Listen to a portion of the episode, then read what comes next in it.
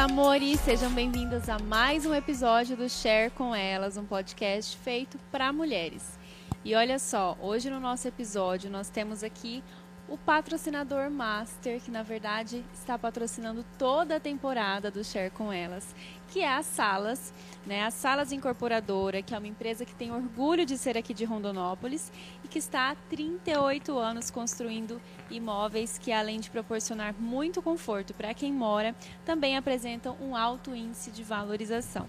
A Salas é muito conhecida pela sua tradição, qualidade e pontualidade e hoje tem imóveis residenciais e comerciais que atendem diferentes perfis de clientes em regiões como Vila Aurora, Jardim Santa Marta e Centro. Então, para você que está procurando um imóvel, é só acessar www.salas.com.br e conhecer as melhores opções da nossa cidade. E se você está aí assistindo e ainda não se inscreveu no nosso canal, corre lá, assina todas as notificações, nos sigam nas redes sociais também, que é o Share com Elas. Hoje nós estamos num formato super bacana de talk show para falar sobre o agro aqui do Mato Grosso. E claro que eu trouxe mulheres incríveis dessa, dessa temática, por que não, né? Mulheres também estão, afinal, mulheres estão onde a gente quiser, não é mesmo? então, gente, eu vou ler uma matéria aqui, uma introdução super bacana, que fala do agro aqui do, da nossa, do nosso estado e fala um pouquinho também do papel da mulher nessa temática. O Mato Grosso é o estado brasileiro com maior valor bruto da produção agropecuária. Dados da SEDEC que apontam que a nossa participação ocupa 18% no cenário nacional. Nesse universo predominantemente masculino, a presença feminina tem sido cada vez mais forte em diferentes posições, seja como arrendatárias de terras ou ocupando cargos em empresas como diretoras, gerentes, zootecnistas, veterinárias, entre outros. Segundo o levantamento do IBGE, a liderança feminina corresponde a 19%. Já na agropecuária, as mulheres são responsáveis pela produção de 30 milhões de hectares, algo em torno de 8,5% de toda a área ocupada por sítios e fazendas. O número pode até parecer baixo, mas já representa um crescimento de 6% em 11 anos. E essa conquista traz um gostinho de vitória dupla a de ver a força de trabalho feminina no campo, o que até pouco tempo atrás era restrito apenas às esposas que apoiavam seu marido no cenário rural, e ao fato de estarmos cada vez mais próximas de um ambiente de equidade nas empresas, onde mulheres e homens possuem as mesmas qualificações, condições e remunerações de trabalho. É o cenário ideal, né? Então, para esse episódio, eu trouxe três convidadas de peso. São mulheres maravilhosas. E vai um tempinho aqui para eu apresentar elas, porque o currículo de cada uma é extenso, viu, gente? então, Hoje nós temos aqui a Andressa Santos, formada em administração com MBA em gestão de vendas, marketing e inteligência de mercado, gerente de comunicação e marketing do grupo Fertimig e responsável pela gestão e criação das estratégias de vendas e marketing do grupo, completando nesse ano 15 anos de carreira na empresa. Obrigada pela presença, Andressa. Obrigada, obrigada pelo convite, Nath. Que bom, né, que a gente pode falar um pouquinho sobre esse ramo que vem crescendo no Brasil e no nosso estado e mostrar que as mulheres estão aí, né, cada vez mais é, fortes, dedicadas e ocupando o espaço delas. Sim, verdade. Obrigada. Temos aqui também a Carol Garcia, que é jornalista graduada em comunicação social pela UFMT, atuante no mercado há 22 anos pós-graduada em Comunicação e Marketing, coach e analista comportamental pelo Instituto Brasileiro de Coaching. Foi gerente de comunicação e marketing da AproSoja Mato Grosso, coordenadora de comunicação da AproSoja Brasil, assessora de comunicação da Acrimate e presta serviços para outras grandes instituições do agronegócio e empresas do setor é vencedora do Prêmio Sebrae de Jornalismo em sua sétima edição na categoria de telejornalismo. Primeiramente, parabéns, né, amiga? que currículo! Obrigada por você estar aqui hoje, por estar aqui abrilhantando o nosso episódio, somando com a gente, com essas mulheres incríveis e com a sua história também. Obrigada, Nath. Obrigada a todos. Eu até brinquei com o Eduardo. Corta isso, por favor. Eu mandei o que eu tinha, corta. Agradecer também pelas meninas, as nossas parceiras aqui. A gente até brincou que é quase um agro com elas. Depois a gente vai falar um pouquinho sobre isso, né? Mas é um prazer, né? Comunicação e agro a, ao longo desses anos caminhando tão juntos, né, Nath? E vai ser um privilégio falar sobre isso aqui hoje com vocês. Obrigada. Obrigada, amiga. E temos também a Denise Gavinho, que é formada em Arquitetura e Urbanismo, pós-graduada em Gestão de Agronegócio, cursou o Programa de Desenvolvimento de Executivos na Fundação Dom Cabral, é Master na JDU, que é a Universidade João Dir, que engloba vários cursos de gestão, produtos e máquinas. Trabalha há 19 anos na Iguaçu Máquinas, concessionária John Deere, como diretora de pós-vendas. E um PS, gente, é a primeira mulher da rede John Deere a ocupar esse cargo. Sob sua gestão estão, mais de pasmem, 450 pessoas, entre gerentes, supervisores, vendedores e técnicos mecânicos. Tá bom para vocês? Obrigada, viu, Dê? Obrigada, é um prazer enorme estar aqui hoje. Eu espero contribuir com vocês e aprender um pouco mais, umas carinhas conhecidas. Volte e meia a gente se encontra em algum programa relacionado ao agro. Então, obrigada pelo convite. Obrigada a você. Bom, e esse programa é muito importante para mim, porque eu sou criada aí no campo, meu pai, minha família, eu venho de uma terceira geração já de pecuária. Então, desde a minha infância, eu tenho esse cenário como, assim, minha vida, né?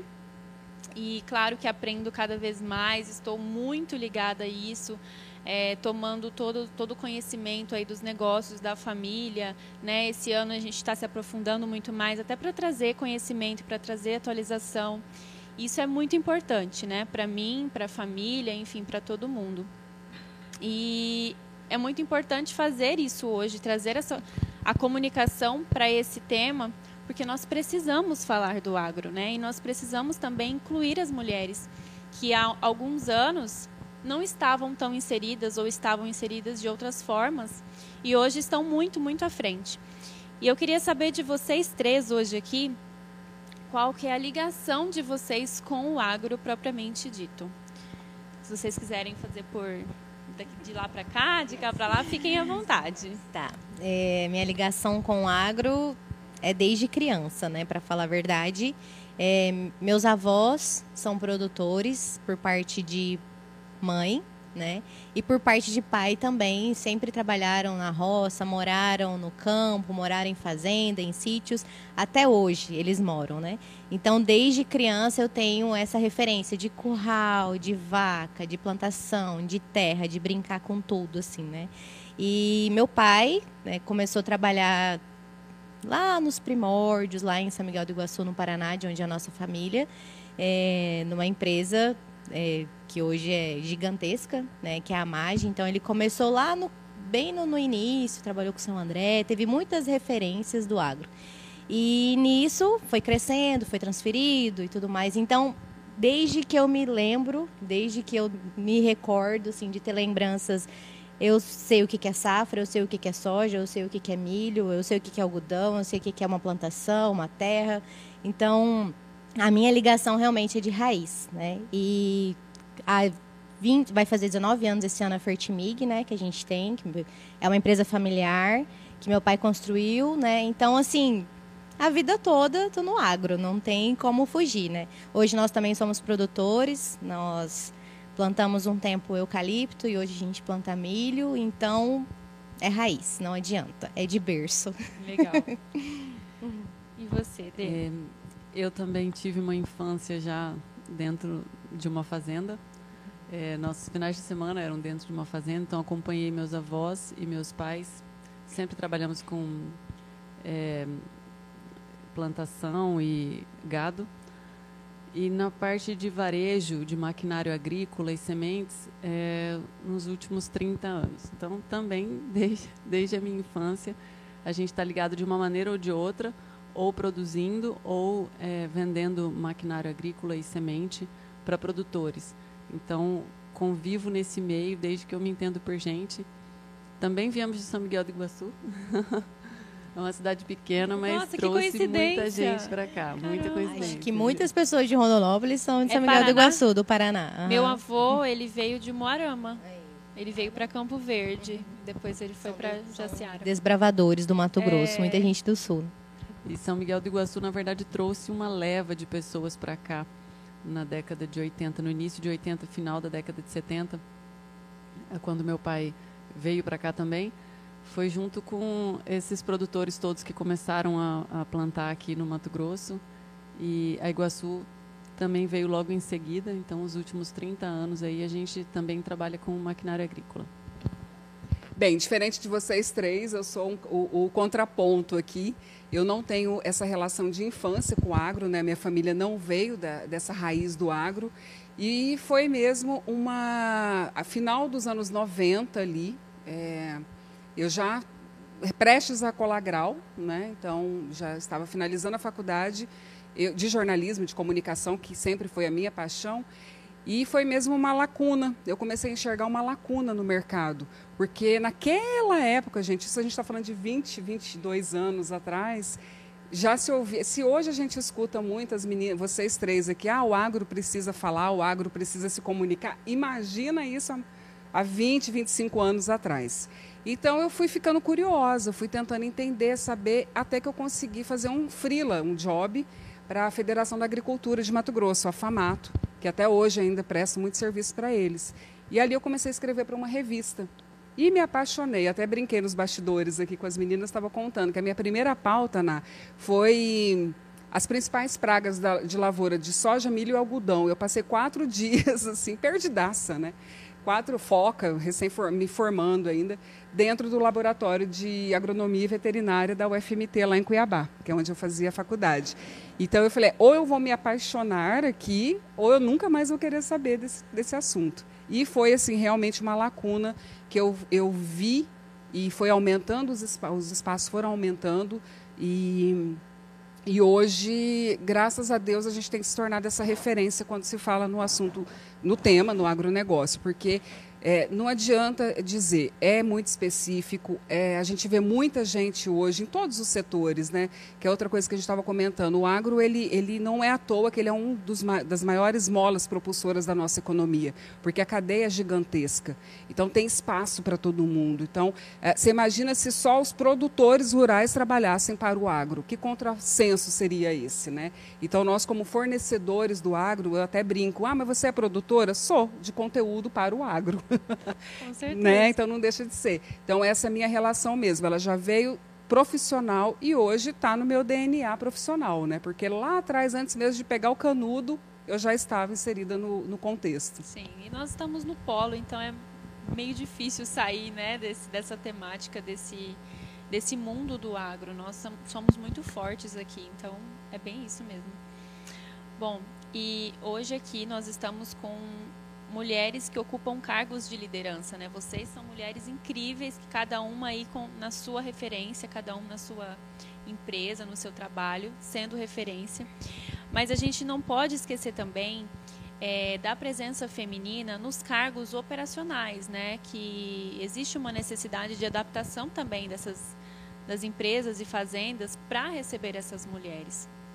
Eu falo também é, pelo fato de ter, por exemplo, é, uma falta de estrutura em alojamento, né, em banheiro, que hoje a gente sabe que é uma realidade bem comum aqui. E hoje em dia, vocês conseguem perceber essas mudanças na fazenda? Vocês conseguem ver que isso vem melhorado?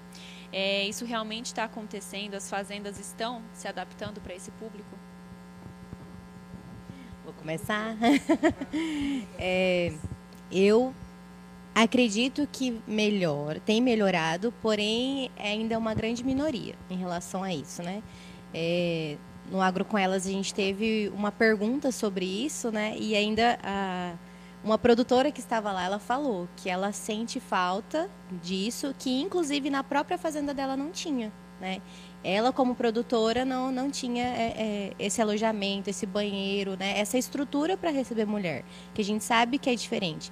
Como a Nath falou no começo, é um ambiente predominantemente masculino. E aí, como que a gente vai se preparar para isso? Eu vejo mudanças, mas ainda um longo caminho a ser percorrido.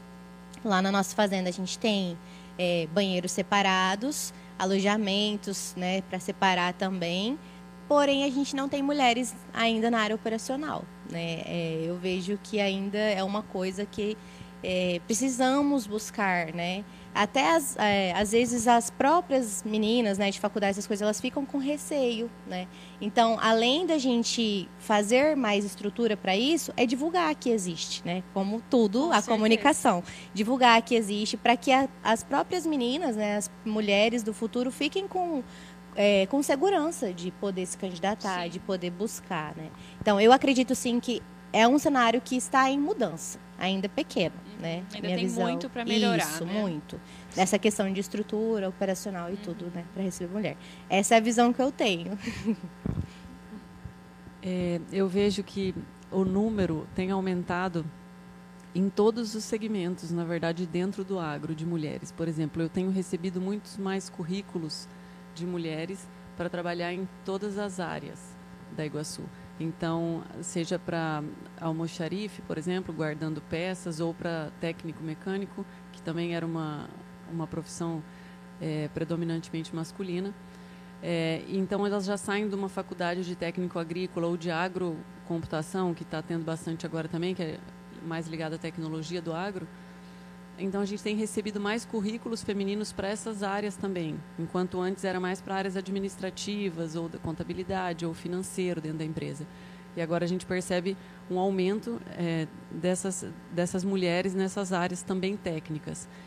Dentro da rede John Deere hoje a gente tem é, três ou quatro técnicas mecânicas mulheres apenas, né? Dentro de um universo muito grande de técnicos. Então, é que seria onde a gente precisaria de uma estrutura diferente dentro de uma fazenda, por exemplo. Os meus técnicos, eles estão sempre nas fazendas e um alojamento é 100% masculino dentro da fazenda. É, mas a gente já percebe uma receptividade com a mulher. Não nessa questão de, de, de dormir e tal na fazenda, mas a receptividade de aceitar ordens de uma mulher ou de aceitar um, um, um, conselho, uma sugestão em relação ao conserto de uma máquina, ou a um barulho, ou a um diagnóstico de um equipamento. É, então, a gente, aos poucos, consegue perceber a, a, a, o feminino ali dentro, mostrando uma capacidade de colaborar, né? não apenas pelo sexo feminino masculino, mas é, uma capacidade de também se formar e entender desse assunto e contribuir nas fazendas ou nas, nas, concessionárias, enfim, que atendem. Isso eu consigo perceber, mas realmente a parte de infraestrutura eu acho que a gente ainda está engatinhando.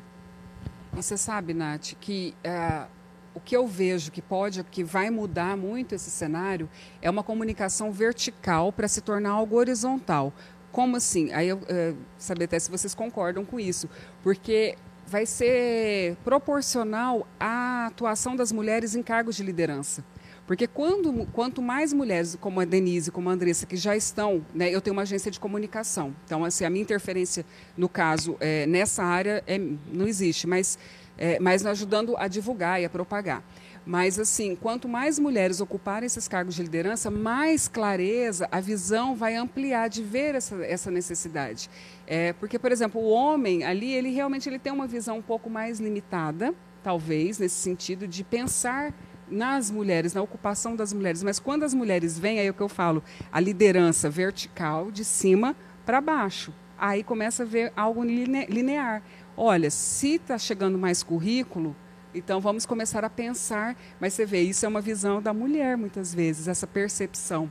Então, eu acredito que a mudança ah, ah, dentro da, de, do agro, ela passa necessariamente pela ocupação de mais cargos de liderança por, pelas mulheres, que aí elas vão ter essa, essa dimensão. Não sei se vocês concordam, mas é quase que uma reação em cadeia, assim, né? Sim, para ter mais o olhar da mulher até na tomada de decisão, nesse, no caso das infraestruturas, né? Bom, e segundo o blog Singenta Digital, uma publicação de 2020 sobre mulheres no agro, Superando as desigualdades, existem no Brasil 288 faculdades oferecendo cursos de agronomia e até pouco tempo o curso era considerado um reduto exclusivamente masculino. Segundo o levantamento do CREA, existem quase 109 mil engenheiros agrônomos formados, sendo deste total 88.594 homens e apenas 20.348 mulheres. Claro que aqui a gente tem um recorte nos profissionais de agronomia e sabemos que existem inúmeras outras profissões também que atendem o setor. Mas eu queria saber de vocês é, se vocês acreditam que a gente vai chegar num cenário e onde esses números fiquem perto, né? Assim, fique pelo menos perto de ficarem iguais de homens e mulheres trabalhando no agro. É um sonho ideal. É, eu, eu penso que a gente tem, sempre tem que ser positiva e ter esperança de que isso vai acontecer.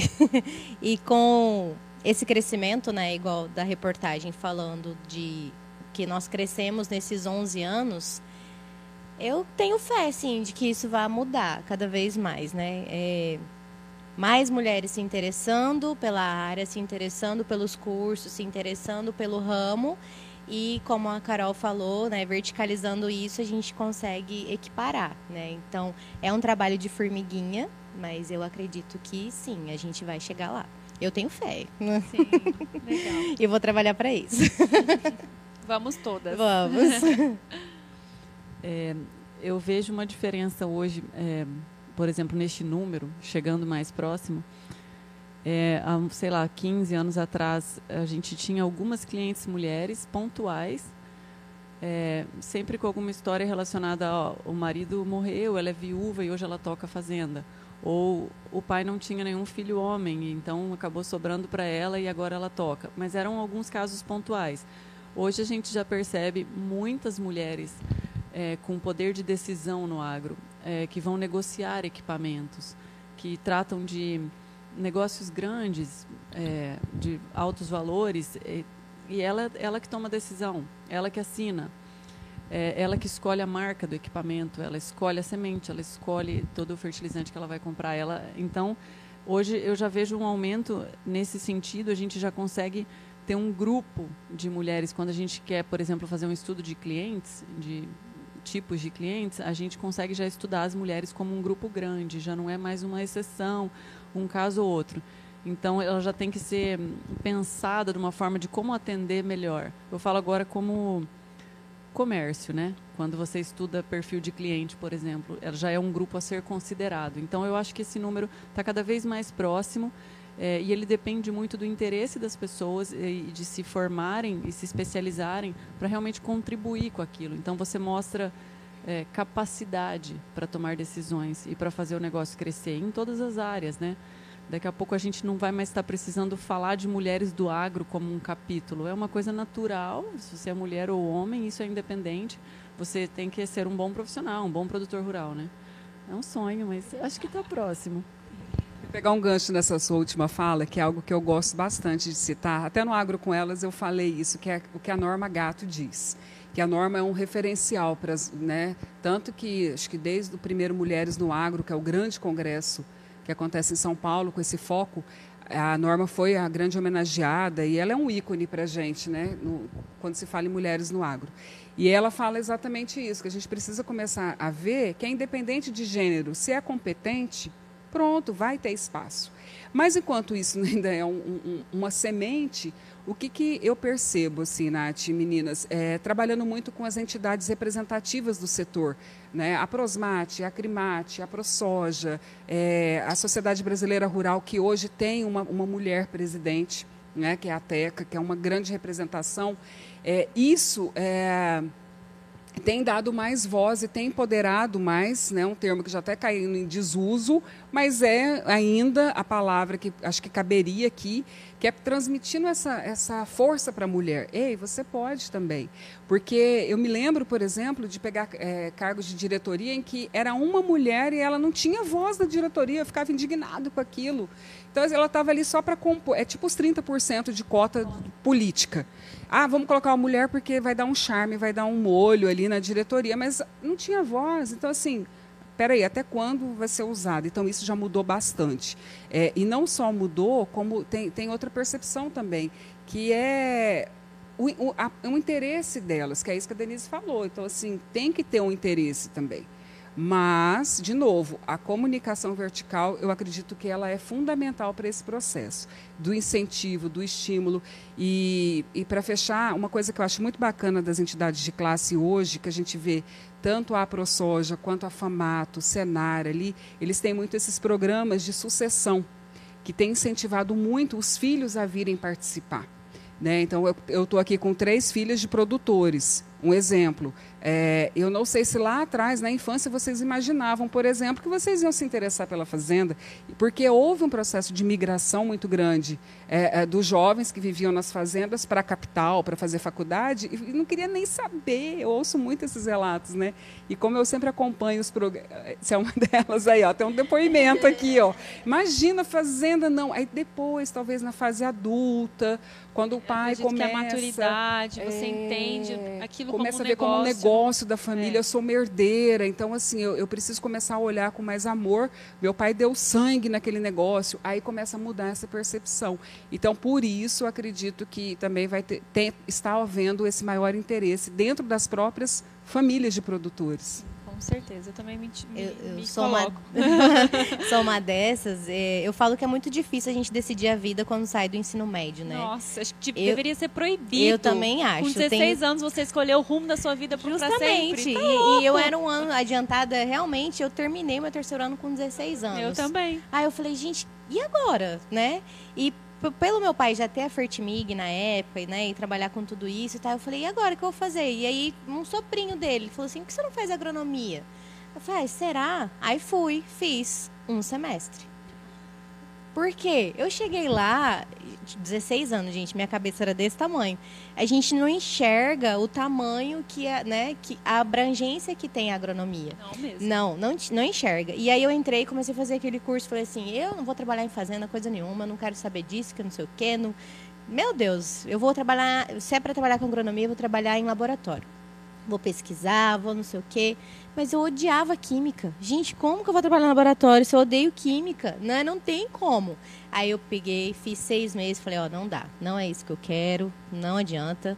Aí meu pai falou assim, então beleza, vem trabalhar comigo, depois se decide. Aí comecei, foi quando eu comecei a trabalhar na Fertimig e tal, trabalhei seis meses. E é por isso que eu falo da importância do jovem trabalhar. Gente, é outra é outra visão, outra cabeça, outra coisa. E comecei a trabalhar no administrativo, fui, fiz administração, mas mesmo assim não olhava o negócio da Fertimig como assim, nossa, vou trabalhar nisso aqui, agro, não sei o que e tal. Mas a paixão foi despertando, né? Com o passar do tempo, com a maturidade chegando, entendendo mais o negócio. E hoje eu sou apaixonada no que eu faço, né?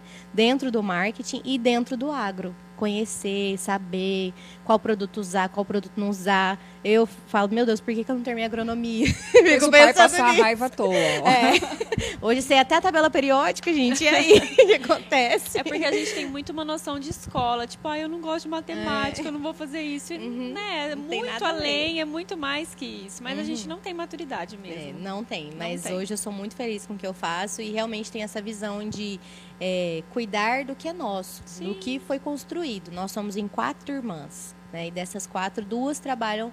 É, eu e a, e a, Raquel, a gente trabalha na Fertimig. As outras duas são de outras áreas. Mas tem um pezinho ali também, sabe? É, então, entender que nós somos sucessoras e abraçar isso como Sim. a causa, né? Então, Com certeza. Sou, cresçam, amadureçam, dá certo. é verdade. Eu assisti um TED Talk de uma mulher chamada Marlene Caiute. E ela é. O marido dela, acho que ele morreu, e aí ela ficou viúva e tomou conta da, dos negócios da família, né? E, e aí ela chegou no, no, no, peão lá e falou: é, a partir de agora você vai fazer isso, isso e isso, né? E aí ele falou para ela bem aquilo que você falou: eu não, eu não obedeço é, mulher, eu não, re, não recebo ordens de mulher. E aí ela falou: então tá, então você não trabalha mais para mim, pode ir embora. Tchau. e aí ela contratou outro funcionário depois, né? E é, o, a fazenda dela era de leite. E ela contratou outro funcionário e hoje ela é palestrante, hoje ela é, também é pecuarista. Ela venceu o prêmio de Mulher de Negócios, é uma referência aí de empreendedorismo feminino também, super legal, ela cresceu bastante.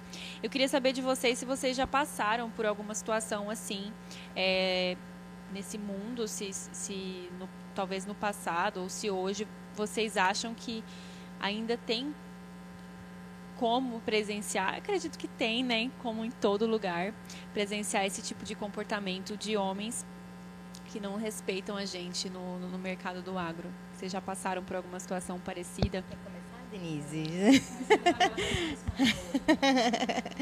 Bom, é, eu acredito que em qualquer situação, né, pode, ainda existe, infelizmente, discriminação por gênero, né, e o fato de ser mulher incomoda né, as pessoas.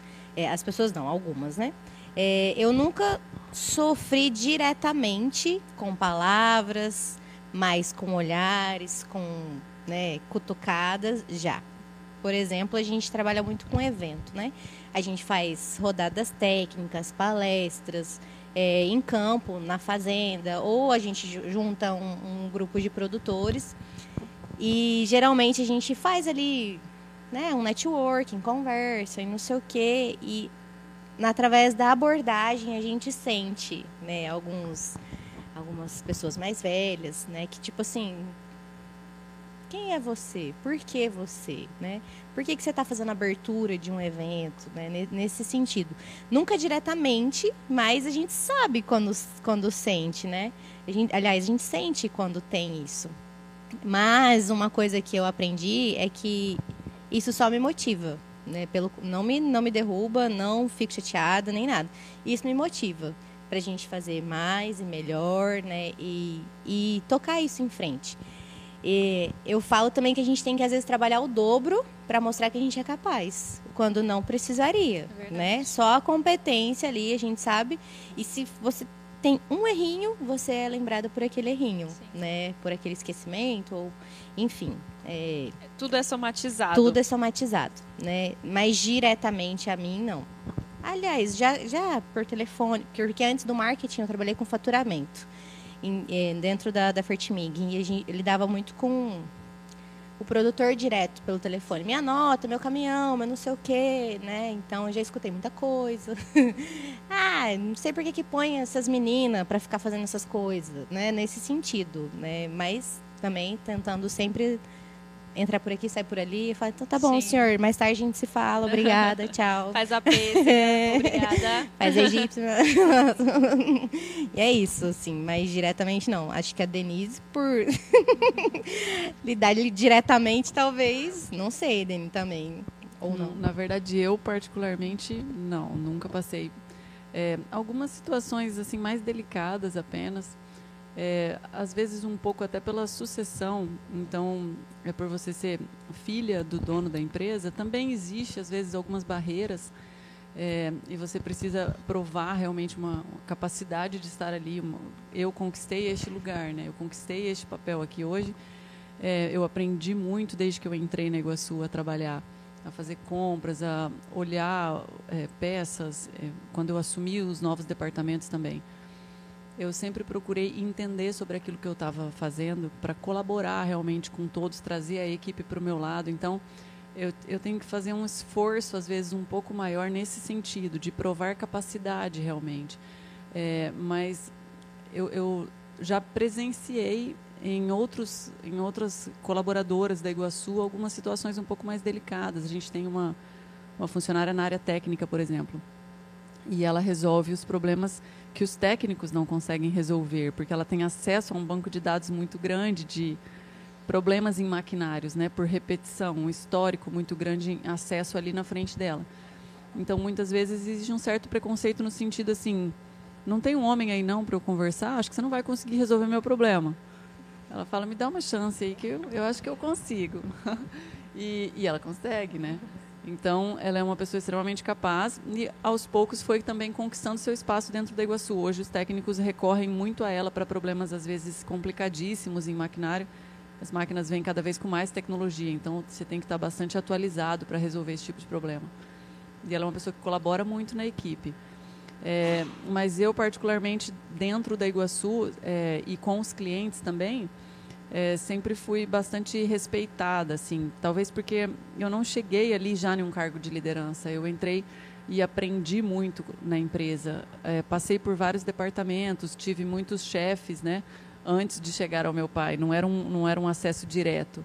Então, eu realmente me sinto melhor no papel de sucessora do que de herdeira.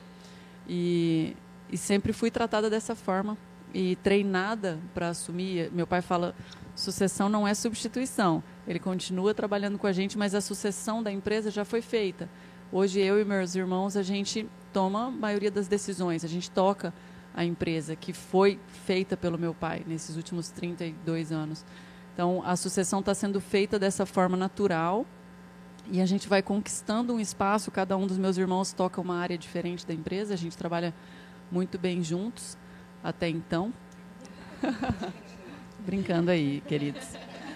É, mas isso está sendo feito de uma forma tranquila e sem. O meu pai já foi uma pessoa que permitiu que isso acontecesse. Ele é, ele nunca, nunca foi machista, então ele nunca preferiu o meu irmão. Meu irmão nunca teve mais regalias ou salário maior ou mais poder de autonomia ou de decisão. A gente sempre foi tratado igual foi os igual. três. Então isso, isso traz um conforto e uma segurança para a gente trabalhar também. Sim. É, no meu caso, são duas situações. Primeiro, por não ser produtora, não né, ser raiz. Também não sou Nutella, não, tá, gente? é, por ser comunicadora jornalista, então a gente, principalmente no início, que a gente chega muito sedento e quer aprender, então, ah, lá vem aquela chata, ou então não entende nada. E ser mulher, né? Então, assim, alguns momentos, por exemplo, eu fazia muito, enquanto repórter, é, na época, Globo Rural era diário, então tinha muita demanda de Globo Rural. Então, ir muito para as fazendas, mas sempre acompanhada por homens que eram da equipe. Então, isso me dava uma certa segurança. Lá atrás, quando. Então, é, tinha muito. Sempre teve muita piada, muita conversinha, é, é, né? Mas era uma coisa distante. Quando eu venho focar na assessoria de comunicação, nas estratégias e tal, então eu senti um pouco mais isso é, o assédio de uma forma mais intensa. Então, é, por exemplo, eu tinha uma, uma empresa que eu fui sócia, fundadora, né, junto com meu ex-sócio, que era meu ex-marido, e quando nós começamos, eu falava muito isso para ele: nós vamos ser a maior carteira agro do Centro-Oeste. Eu já tinha essa visão, porque já vinha galgando 10, 12 anos de carreira quando surgiu a agência. E eu falava isso muito para ele. E, e, as coisas foram acontecendo. Mas o que, que eu fazia?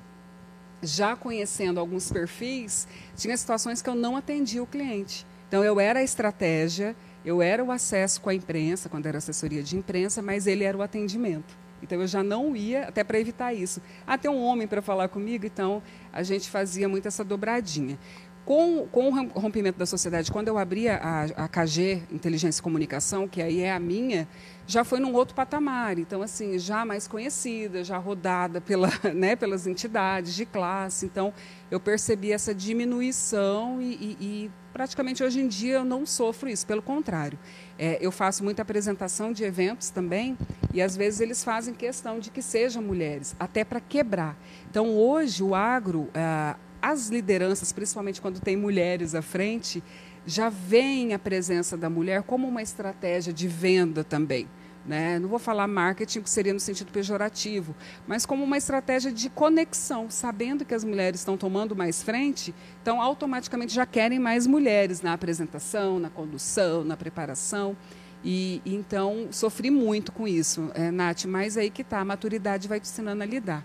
Então nunca fui para confronto, nunca fui, não aguentava porque era uma paixão, mas assim, de entrar em caminhonete, comitiva, ir para fazendas e ficar dez dias fora de casa. A gente passa por isso, né? Então, mas não é nada que a gente não tire de letra quando você gosta do negócio. É, resiliência, né? Bom, aí agora eu vou fazer algumas perguntas direcionadas para vocês, mas como eu falei, vocês podem interagir tranquilo. Denise, eu sei que a Iguaçu Máquinas cria várias ações para promover a, a, equidade, né, que a gente tanto está falando aqui. E, inclusive, foi a primeira concessionária a organizar uma viagem técnica só para mulheres no exterior. Eu queria que você contasse para a gente quais outras e como essas ações impactam tanto dentro da empresa quanto também da sociedade. Essa viagem ela ficou bastante famosa, assim, conhecida na rede John Deere também, na rede de concessionários, porque foi a primeira.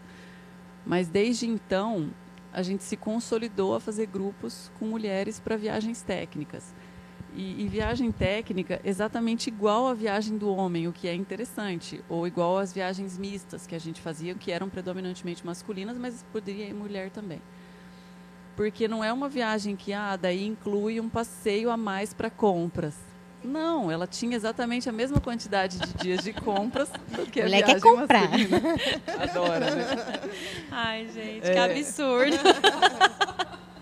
É igual aquelas palestras técnicas, daí você vai e vai falar de maquiagem, porque tem mulher. Eu falo, Ai, não faz nossa. isso comigo. Eu quero saber sobre equipamento. Sim, se eu quiser Mas- saber sobre ma- maquiagem, eu ia em É no congresso de maquiagem. Exatamente. Então começamos a fazer essas viagens realmente iguais às viagens mistas, mas para grupos exclusivamente femininos. E foi um sucesso a viagem. é, já teve algumas outras edições. Eu fui junto com elas na primeira. Muitas clientes bacanas que até hoje pedem, vamos, fazer mais uma, porque é, às vezes é, um outro evento que a gente faz, por exemplo, para eu exemplificar o que eu ia dizer agora, é uma, uma mulheres no campo que a gente chama, né? A gente faz um, um dia de campo com, com as mulheres é, agricultoras e tem sempre uma palestra técnica de algum instrutor certificado nosso sobre algum equipamento ou sobre pulverização ou sobre alguma etapa de plantio ou de colheita é, e sempre algum tema interessante. E esse que é, é- é o que eu falo às vezes. Por que não fazer ela mista? Poderia ser também eh, dias de campo. Existem muitas clínicas que participam mulheres e homens, mas às vezes alguns eventos exclusivamente femininos eles deixam as mulheres um pouco mais à vontade para algumas perguntas, por Sim, exemplo. Com certeza. Principalmente as mulheres que estão iniciando no agro. Às vezes ficam um pouco mais constrangidas ou limitadas de perguntar em frente aos homens Sim. ou às vezes tem funcionários ali da fazenda com muita experiência, tira aquele sarrinho e tal. Então você deixa só mulheres no ambiente, é um ambiente técnico, é de aprendizado mesmo, mas você deixa as pessoas mais à vontade para perguntar. Então esse é um outro é, evento que a gente tem muito carinho por ele também, que é Mulheres no Campo, também é um é um sucesso sempre com muitas amigas e clientes assim presentes. Legal, esse eu não conhecia, Então, vou pesquisar sobre, Sim, muito legal. Vale a pena para vocês participarem Sim, também. muito Eu legal. fui esse É, ano. ela já Esse foi foi. perto do simpósio no Tripura, não foi? Foi. Sempre eu em lembro que eu março, ou conhecia menos. a menina pecuária, Mulheres na Isso, Pecuária, foi que ela estava lá. Foi no É. mesmo final de semana, inclusive. As meninas da Agroligadas também, que é um grupo muito É legal um aqui. por, por ano? A um por no ano em cada loja, né? Então, a Ah, gente tá. faz 13 por ano, mas para cada região tem só um por ano. Entendi. Mas esse também é um dos eventos. Então, a Iguaçu, ela procura promover esse tipo de evento para contribuir, na verdade, tecnicamente com as mulheres que são clientes nossas e que são produtoras, ou às vezes que trabalham mais no back office, mas que também de alguma maneira estão ligadas ao agro, né? E acho que até para unir essas mulheres do agro, né? Tem a Agro Ligadas também, que é um, um movimento super legal aqui também. Eu achei muito bacana, eu não conhecia, eu conheci no evento que eu fui da, da Fertimig e achei super bacana. Então acho que é muito importante esses eventos para a gente até se conectar, é bem legal. É, Andressa, inclusive participei né, do simpósio esse ano é, e eu escutei muito sobre a importância de falarmos mais sobre o agro. Né? Eu estou percebendo que atualmente vem crescendo os eventos, as palestras, as feiras, principalmente agora que a gente está voltando né, com os eventos. Então, esse ano já tiveram vários super legais e voltadas para esse assunto, que inclusive a Andressa também organiza um evento que se chama Agro com Elas.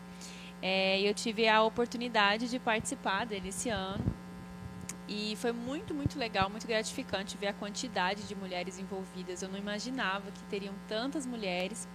Então, como que surgiu essa ideia de criar o Agro com Elas e como está sendo a repercussão desse evento? Eu sei que já teve um em 2019, aí tivemos uma pausa, né, por conta da pandemia, e esse ano tivemos a volta. E como que foi? Bom, Agro com Elas, uma sementinha que foi plantada no meu coração da minha irmã. A gente participou do CNA, né, que é o Congresso Nacional, na verdade, Congresso Nacional das Mulheres, CNM, né, desculpa, que aconteceu em São Paulo, em outubro de 2019. A gente participou esse, desse evento em São Paulo. Quando a gente chegou naquele ambiente, daquele monte de mulher do Brasil inteiro, sabe? Assim, falando sobre o agro, defendendo várias culturas, coisas que a gente nem imaginava, né, que poderia acontecer, porque às vezes a gente vive dentro de uma bolha, mesmo que dentro do agro, né? Eu olhei aquilo e falei, cara, eu falei, meu Deus, por que em São Paulo? né? Por que em São Paulo? Por que não aqui no polo, né? É, justamente. Eu falava assim, eu entendo, São Paulo, né? De voos, é tudo é, é logisticamente melhor. Mas eu fiquei pensando, por que não um lá em Rondonópolis, não no, Mato Grosso, sabe? E vim com essa sementinha, né, plantada no meu coração. Minha irmã foi junto e a gente ficou conversando. A Cássia, também uma colaboradora, foi com a gente.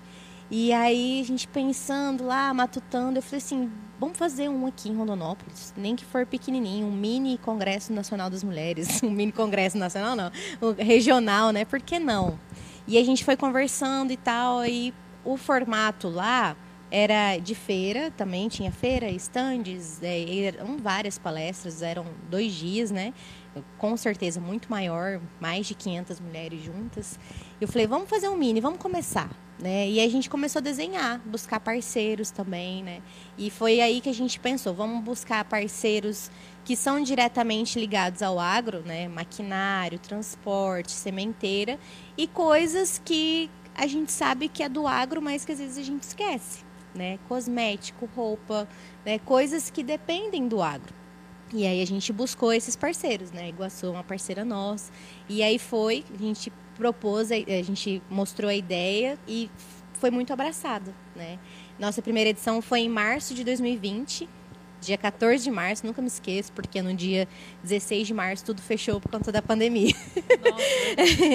dia 14 Impossível de março. esquecer essa data. É, isso, dia 14 de março de 2020 foi nossa primeira edição e foi um sucesso. Foi assim, mais do que a gente podia imaginar, né, Carol? Foi assim, a gente estava programando para 100 pessoas e a gente teve quase 200 pessoas, porque não, não pôde mais, porque no lugar não cabia. É, e a repercussão foi ótima, assim, foi maravilhoso. Eu fui importada, que eu estava em Cuiabá é, e vim, né? Foi. foi eu apresentei foi o projeto para a Carol e a Carol falou, não, eu quero, não sei o quê, vamos embora, vamos junto, por ser uma comunicadora do agro e defender né, tudo isso. E aí tivemos a pandemia, ficamos sem em 2021, e aí veio bora fazer de novo 2022, vamos fazer. Carol, vamos, vamos. Pessoal da Iguaçu, vamos, vamos todo mundo. Aí a gente migrou para um lugar maior, né, um cenário diferente e tudo mais. E a ideia realmente é fazer esse link, sabe? E mostrar que o agro não é só campo, não é só botina, não é só chapéu e fazenda, né? Mostrar que a mulher está ali, tanto na liderança quanto no administrativo, no RH, comunicando, é, as próprias produtoras, né, mostrar que cada vez mais tem crescido né, esse ramo e mostrar também um pouquinho do jovem. A gente faz essa miscigenação, né? Faculdade junto. Esse ano a gente trouxe a Lígia Pedrini, que é uma produtora lá de Diamantino, nova, Sim, jovem. Amei conhecer né? uma a querida sucessora. Dela, super jovem, mas nossa, tem um background super Justamente, legal. agrônoma, sucessora. Então mostrar que dá certo, sabe? E fazer essa conexão, esse link, que também é uma das missão, da missão do, da Agroligadas, né? Fazer esse link do campo com a cidade. Que o agro está presente na roupa que você veste, na maquiagem que você usa, é, na sua comida, né? Na, no, em tudo, tudo que se você for pensar, tem lá um pontinho do agro, sabe? Eu sou muito feliz em fazer esse evento, ser, não posso falar pioneira, né? Mas assim, é, trazer cada vez mais a importância da mulher né, nesse cenário e virar tradição, né? Se Deus quiser, é. ano que vem a gente tem de novo. Legal. Né? Muito e bom. Crescer cada vez mais. Eu amei participar, foi muito legal. Fiquei muito, muito feliz. Né? Eu, esse ano a gente teve 300 mulheres. Então a gente cresceu de 150 para 300 mulheres. Por mim, já pode estender, fazer mais dias, é. fazer uma feira, já pois adoro é. feira. A gente... Eu colocando pilha nela, aumenta isso, adressa, abre mais, abre Sim. mais. Calma, 2023 é. vem aí. Pois é, porque como era, ainda a gente estava desenhando o formato, é, a gente queria, quis fazer realmente aberto, né, sem cobrar, sem nada. Mas para a gente conseguir por mais pessoas, né, a gente vai ter que fazer inscrição e tudo mais. Daí, fazer divulgação, porque muita gente fala assim, nossa, nem fiquei sabendo, foi divulgado, foi se eu divulgar, eu não sei onde vou enfiar tanta gente. Eu doido para fazer um release, deixa eu fazer um release, eu solto na imprensa. Não, Carol. Calma, calma. ano que vem, ano que mas vem tá você certo, faz. vai devagar, mas é. até você conseguir, até atingir uma maturidade é. do evento, né? E você o formato, entender né? como as pessoas Isso. mais gostam, às Uhum. vezes. é Virar legal. tradição no formato, até pra gente conseguir Sim, né, fazer isso. Mas Legal. é isso, um sucesso. legal. Carol, como vimos no começo do episódio, né, você já ocupou vários cargos aí de instituições como a ProSoja, a Crimate. Você acredita que ter mulheres nessas cadeiras de tomada de decisão ajuda a criar um ambiente de equidade corporativa? Como que a comunicação e o marketing podem aí ajudar nessa batalha que a gente trava, né, todos os dias? Nath, bastante. Até pincelei isso ali no meio da nossa conversa, porque realmente é, eu, eu- são duas frentes de trabalho que eu sou muito focada, né? Que é a política e o agronegócio. E, nesse, e são dois ambientes extremamente dominados por homens. Então eu vejo muito isso mesmo. É, e, de novo, quando a mulher vem, ela, ela não está só na base, quando, quando ela toma frente, ela começa a pensar nas políticas públicas, e no caso do corporativo, nas políticas corporativas, digamos assim, que vá atender outras mulheres. Então você tem uma mente pensando por você ali. Automaticamente isso vai cair lá na base, vai ser uma- um efeito cascata, né? Então, é, por exemplo, eu- é- essa fala da Denise me marcou bastante do aumento no número de currículos de mulheres dentro da empresa. Então você vê, elas já estão se sentindo mais à vontade. Sem dúvida nenhuma, isso vai mudar. É, por todas as instituições que eu passei, seja como eh, funcionária lá dentro, mas a maioria foi como prestadora de serviço, PJ, né? Eh, como cliente por conta das agências. o- nunca vi uma presidente mulher. Por isso que eu até comemorei um pouquinho aqui a Teca, né? que é a Tereza, que é a presidente da, da Sociedade Brasileira Rural, em função disso, porque muda demais. E, a- e ela lá em São Paulo já está encorajando outras mulheres aqui na base a virem mais. Então, a norma mesmo é uma que eu vi, vi agora eu parei, não pego mais no pé dela. Eu vivi empurrando a Marisa, né, é, é, é, né? Também é outra que eu também sempre, vamos, você precisa entrar. Até a Norma, uma vez, ela disputou a presidência da ProSoja, uma chapa, como vice. Ah, e aquilo para mim, eu falei, eu vou fazer sua assessoria de graça, mas eu quero.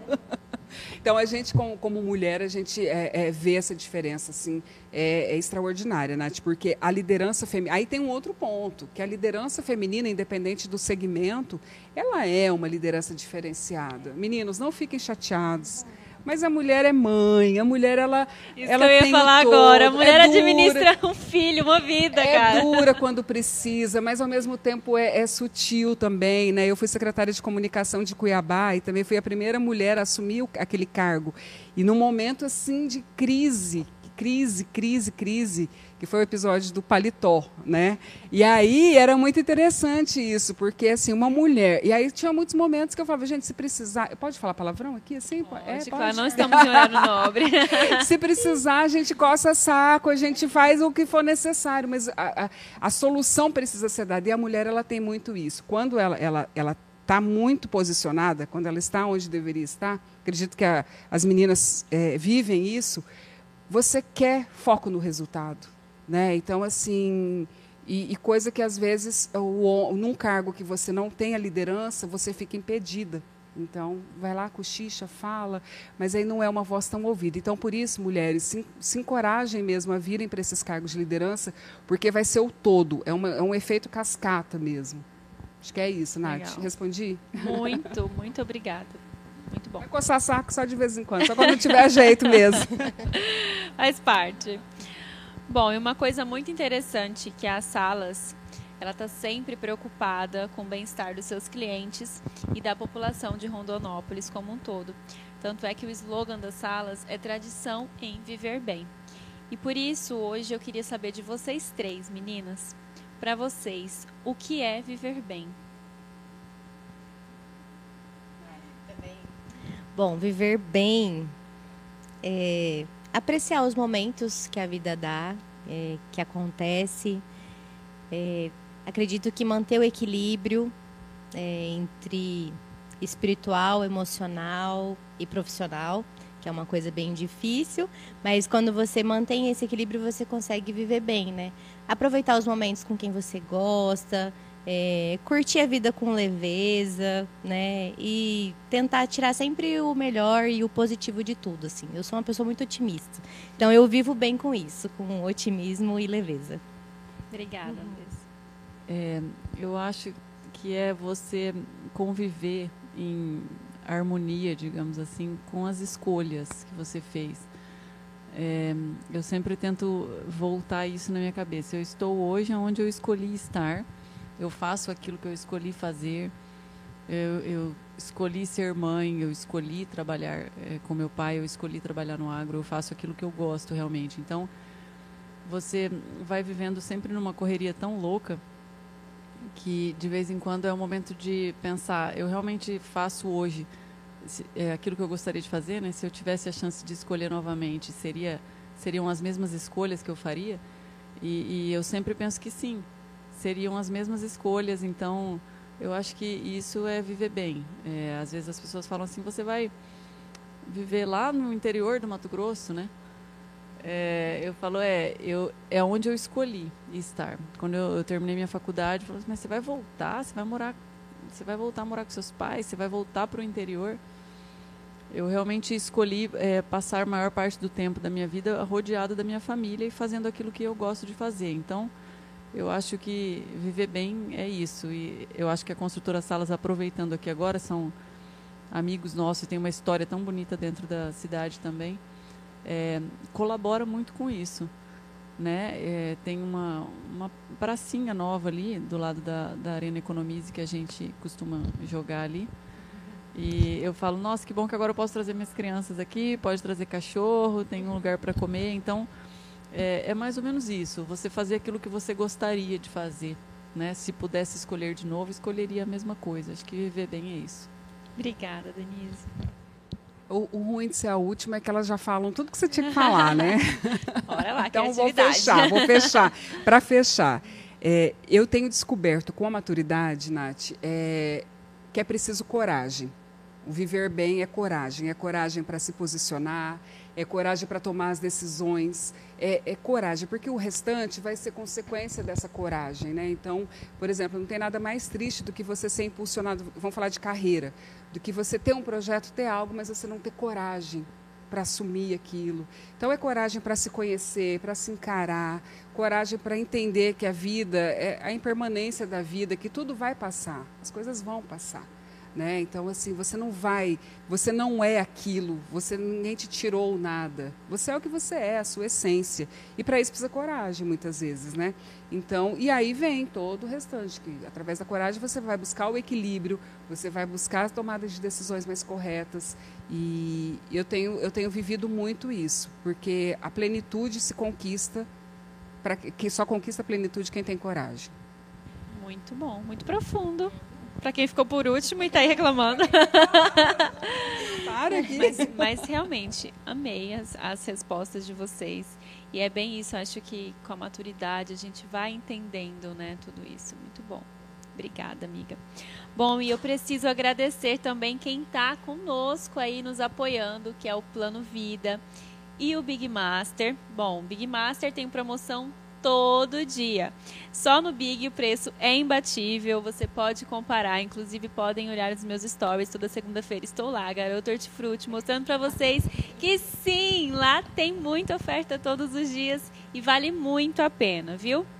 É um supermercado muito completo, com restaurante, lanchonete, padaria, açougue, hortifruti, rotisseria, café da manhã, almoço, gente tem tudo mesmo, tá? E que tal economizar na próxima compra? É só passar no Big Master. Sigam as redes sociais e fiquem por dentro de todas as novidades, arroba Big Master, underline, Rondonópolis. O Big é a sua melhor opção em supermercado. Quem compara sabe, pode confiar. Pensou em economia? Pensou no Big Master. Muito obrigada, gente. E olha, quem nos assistiu até agora, meu muito obrigada também. Deixa seu like, deixa seu comentário, dá biscoito para nós que a gente gosta, tá bom?